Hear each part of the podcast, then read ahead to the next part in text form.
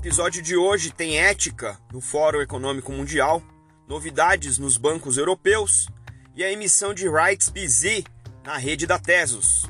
Eu sou Maurício Magaldi e esse é o Block Drops, o primeiro podcast em português sobre blockchain para negócios. As notícias que você ouve aqui não têm qualquer vínculo com o meu trabalho atual, não configuram nenhuma forma de patrocínio propaganda ou incentivo para o consumo e tem o foco exclusivamente educacional para o mercado. Nossa primeira nota de hoje é a nota sobre os princípios de presídio ou presídio principles, que são ah, os princípios ah, postulados pelo WEF, World Economic Forum, o Fórum Econômico Mundial, que tem uh, quatro pilares, vamos dizer assim, né, de uh, utilização para a tecnologia blockchain. Uh, e, e, é interessante eles, o posicionamento deles é valores fundamentais um, para um futuro descentralizado. Então você pode entrar no link que está aí na descrição do podcast, também ser signatário desses princípios, eu já assinei. E, e, é interessante, né? A gente já falou aqui algumas vezes sobre o blockchain utilizado para social good, né? Então a gente deu alguns exemplos. Sempre que acontece alguma coisa, eu prefiro trazer esses exemplos de social good uh, ah, para vocês uh, prioritariamente, porque eu acho que esses são é, os grandes impactos que a tecnologia do blockchain pode gerar é, na sociedade, então é interessante. É, o, os pilares do, dos princípios são transparência e acessibilidade, é um, intero, interoperabilidade e agência, agenciamento, é o segundo, privacidade e segurança, é o terceiro, e accountability governance, né? responsabilidade e governança. É, tem, tem subtópicos em cada um desses pilares. Né? É, e aí eles têm no, no site aqui da, da, do WF o, como utilizar os princípios. Né? Então qualquer pessoa pode uh, evidenciar que é um, um signatário desses princípios no seu site, nas suas assinaturas, é, exibir os princípios na, no escritório, no local de trabalho, no fundo de tela, agora que está todo mundo fazendo teleconferência, é, encorajar as redes e a indústria de qual você participa a se comprometer com esses princípios. Né? E se você é um desenvolvedor uh, ou um, um, provedor de serviço né, relacionado a blockchain, você pode utilizar esses princípios como uma base comum e até um vocabulário comum entre uh, os times de desenvolvimento. Né? Então, quando você estiver bolando um produto ou entregando uma funcionalidade, se questionar é, quais desses princípios você está aderindo, né? quais desses pontos e, e quais desses pontos você não está e tomar uma decisão baseada nesses princípios, né? Basear se vai ou não vai adiante é, com essa funcionalidade ou com esse código ou com essa entrega baseado nisso, né? Esse desenho também. Né? E obviamente é, discutir esses princípios na hora de identificar casos de uso e garantir a qualidade, né? Dos, das soluções. E do ponto de vista da sociedade, eles propõem é, criar e manter é, um índice de aderência, né? Desses princípios para as comunidades em geral uh, em relação a isso. Então, é, é, uma, é uma iniciativa interessante, ela, ela é uma, como o próprio nome diz, é um princípio, né? Então, seria interessante a gente olhar agora para trás, nesses últimos cinco anos, e tentar entender quais são as redes que estão uh, já aderem ou já aderiram a esse princípio por questões de valores né, das, das, das, comunidades ou das empresas ou das pessoas que estavam uh, no momento da fundação dessas redes ou dessas soluções e como as futuras, como elas vão se adequar e como as futuras redes ou os futuros desenvolvimentos dessas mesmas redes vão tomar forma baseada nesses princípios. Eu, como faço mentoria de startup também, é, de startups com blockchain, vou tentar agora incorporar isso e avaliar até mesmo as coisas que a gente já fez no passado para entender se elas estão aderentes ou não e tentar, obviamente, é, mover adiante essa iniciativa que parece ser uma coisa interessante do ponto de vista de garantir é, a ética no uso do blockchain como solução para várias coisas. Essa nossa próxima nota aqui são, na verdade, duas notas. Os links estão aí para vocês na descrição do episódio. E a primeira nota é uma nota sobre o Banco Central da França, que não é coisa pequena, né? que anunciou essa semana, dia 20, o primeiro país a testar com êxito uma operação em blockchain utilizando o chamado euro digital. Nós já discutimos aqui no podcast algumas vezes a questão das CBDCs, né, as Central Bank Digital Currencies, as moedas centrais digitais né, dos bancos centrais. E, e obviamente, esse, esses bancos centrais estão cada vez mais sofisticados e cada vez amadurecendo mais a ideia e o uso dessas uh, moedas digitais. Né? A gente teve casos recentes na China que foram bastante uh, populares e agora a gente está vendo aqui é, a emissão de títulos de dívida do governo francês em euro através dessa emissão de CBDCs, que são ah, processos tradicionais, né? renda fixa governamental, títulos de dívida, tradicionais e agora uh, sendo uh, geridos e comprados, adquiridos aí, emitidos através do mecanismo de CBDCs. Né? Isso definitivamente não é, é um, um, uma operação no varejo, né? não é uh, compra de pizza. Aliás, tivemos aí essa semana também o Bitcoin Pizza Day, e, e, nesse caso aqui não, nesse caso aqui são investidores institucionais, são uh, clientes do, do, chamado mercado de atacado, né? é, comprando esses títulos.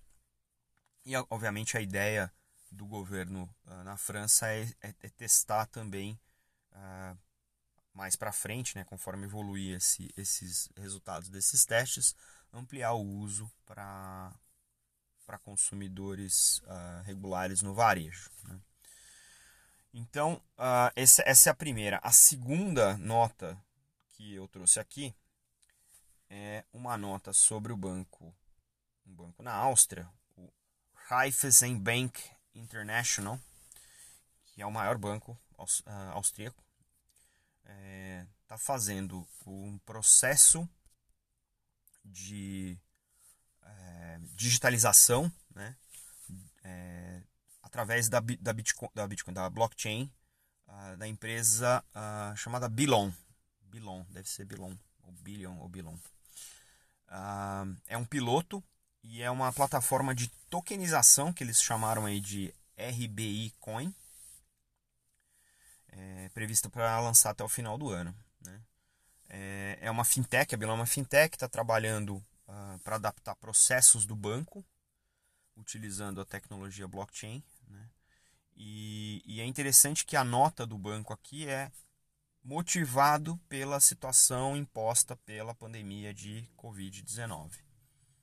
Para poder inovar mais rapidamente, ajudar os clientes com necessidade de é, processamento de pagamento, liquidez, etc. O que eu acho mais interessante nessa nota aqui é que uh, toda essa questão da tokenização já é uma realidade em muitos mercados digitais. E nos bancos, isso ainda não é necessariamente uma realidade. Né? A gente sabe que os bancos já são digitalizados, já são, em grande parte, uh, operações uh, computacionais gigantescas.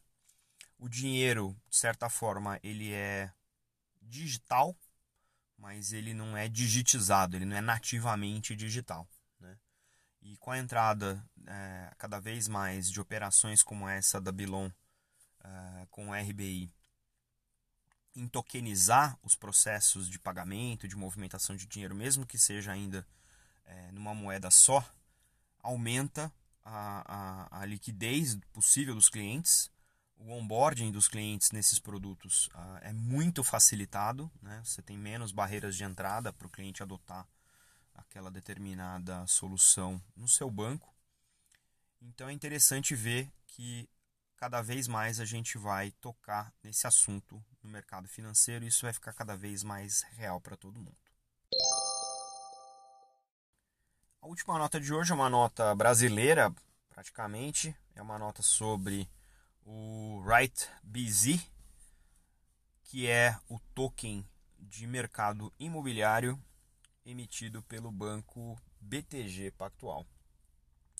O Right BZ foi lançado há um ano atrás e ele é responsável hoje por a tokenização né, de unidades imobiliárias recuperadas pelo banco é, por transações uh, comerciais como garantia e tokenizado e distribuído para o mercado investidor e o dividendo é pago para esses investidores quando esses imóveis que a gente chama no mercado de distressed assets são uh, revendidos, né? geram receita, essa receita é totalmente distribuída e o banco BTG fez esse processo tokenizado através dessa Rights BZ. A notícia dessa semana ela é uma notícia interessante porque é a emissão deste token numa rede blockchain, numa rede blockchain chamada Tezos. Não é o Ethereum, tá? O Ethereum foi o primeiro, a primeira plataforma que o BTG Pactual utilizou para lançar a RightBZ. E o que é interessante, e na minha opinião mais interessante de tudo nessa nota, é a capacidade do Tesos, da rede Tesos, de operar esses tokens imobiliários, o RightBZ, no mercado secundário, o que aumenta ainda mais a liquidez né, deste, uh, desse, desse ativo e cria oportunidades para os investidores que comprarem RightBZ para poder transacionar isso de maneira mais líquida também. Então, é, segundo aqui o André Portilho, que é o sócio do BTG responsável uh, pelas iniciativas de security tokens, é, existe uma ambição de utilizar a rede Tezos, porque a rede Tezos ela é, é pública, mas ela é governada, baseada na Suíça. É governada pelos participantes. E uh, a tecnologia permite você lançar é, tokens mais complexos, ou seja, com mais regras é, escalonadas, com mais regras com diferentes triggers. Então uh, a gente vê aí um movimento interessante do BTG Pactual, mirando obviamente, aumentar a liquidez, porque cria aí um mercado secundário de ativos que não são uh, tão, tão líquidos ou tão móveis, certo? E também é, anuncia aí uma potencial é, nova classe de ativos, onde esses tokens eles têm regras mais complexas, podem ser operados de maneira é, provavelmente particionada, com mezaninos e com triggers diferentes, dependendo né, dos valores desses tokens ou até de eventos externos de mercado para orientar uh, essas triggers. É, então estão saindo, imagino estão saindo de Ethereum, ele não fala se vai abandonar o Ethereum, mas estão migrando para uma emissão uh, em Tesos a fim de ter uh, mais capacidade e mais versatilidade nessa na emissão e, e na gestão desses tokens. O que é uma tendência interessante, né? Se a gente pensar que é, esses tokens podem ter múltiplas funcionalidades, a gente já até tratou aqui no passado de, de, de questões do mercado imobiliário, mas utilizando o token como uma chave para utilização de serviços. Então, a gente pode imaginar que, em se tratando de mercado né, um token que tokeniza o mercado imobiliário, numa tecnologia que permite mais complexidades, mais regras, mais alternativas de solução, a gente possa passar a ver, inclusive, é, o uso desses tokens como habilitadores de serviço para aqueles token holders, né? Que, que fizeram essas compras e podem, inclusive, vender essa possibilidade de uso no mercado secundário e, por que não, alugar o token para aquele uso temporário e, obviamente, reter o token, a, a, propriedade do token, quando o prazo de utilização daquele aluguel acabar. Então, dá para pensar em muita regra interessante aí e novas oportunidades de negócio digitalizando todo esse processo, não só de propriedade, mas também de serviço.